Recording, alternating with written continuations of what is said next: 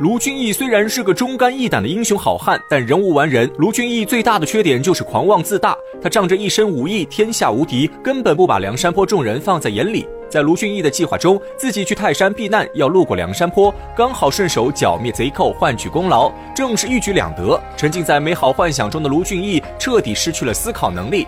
他以为梁山泊所有头领都是平庸之辈，自己一刀就能收拾一个，根本不需要带大队人马，光靠自己一个人也能剿灭梁山。李固等人虽然多次劝说，可卢俊义固执己见，带着李固和十个车夫就去挑衅梁山。这下正中了吴用计策。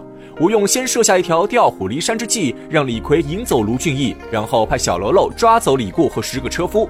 等卢俊义发现李固被抓后，急切想要救回李固。这时，吴用又使出车轮战术。派鲁智深、武松等头领轮流出战。吴用知道卢俊义本领高强，天下无敌，于是他吩咐鲁智深等人不要和卢俊义正面对抗，每人只交手两三招就撤退。其主要目的是消耗卢俊义的精力。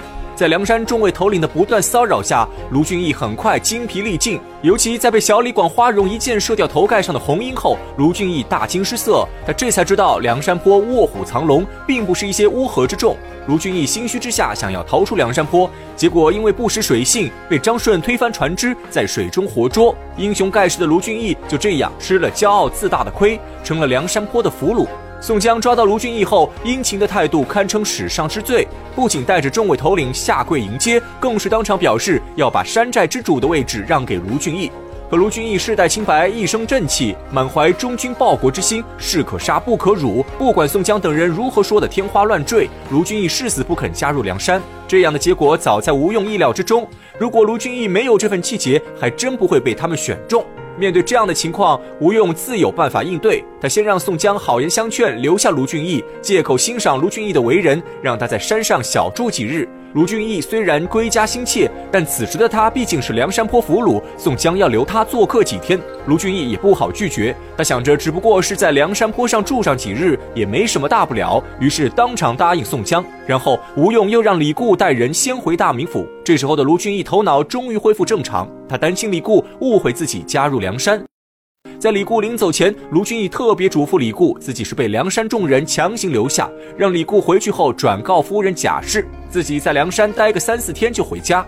可吴用还是棋高一着，他在送李固下山时，偷偷告诉李固，卢俊义在梁山上已经做了第二把交椅，不会再回大名府。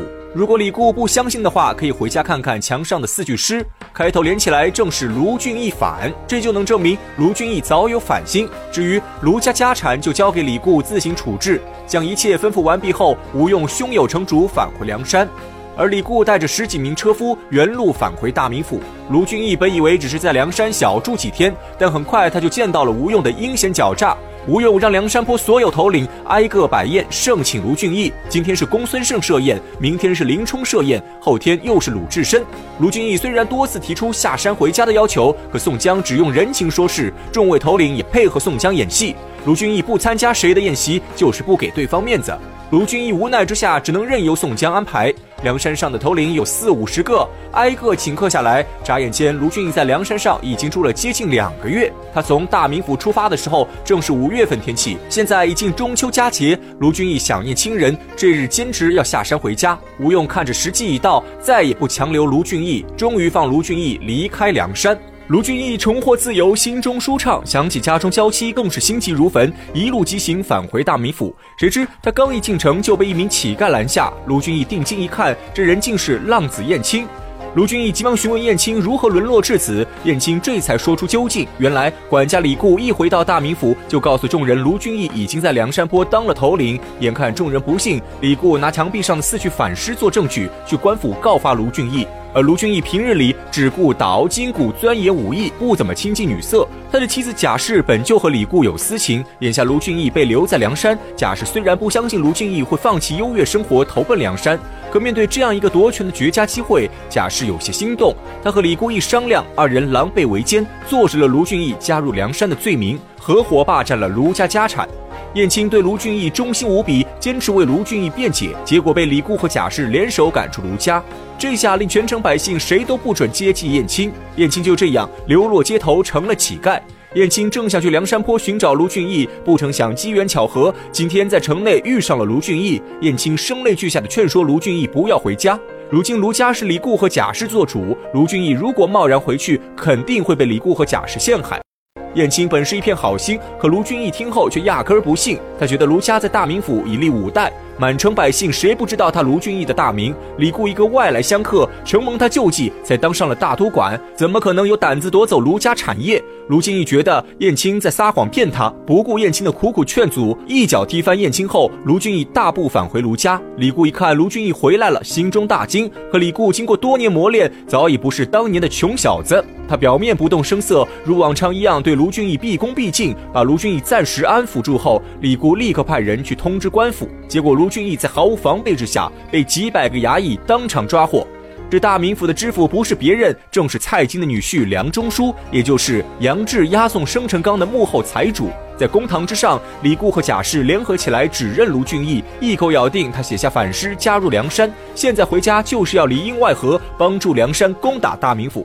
这梁中书也不是什么好官，早就收了李固的钱财贿赂。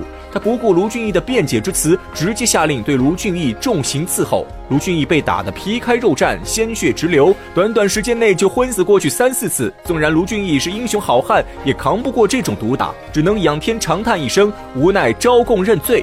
梁中书眼看卢俊义承认罪名，立刻把卢俊义押入死牢，日后宣判。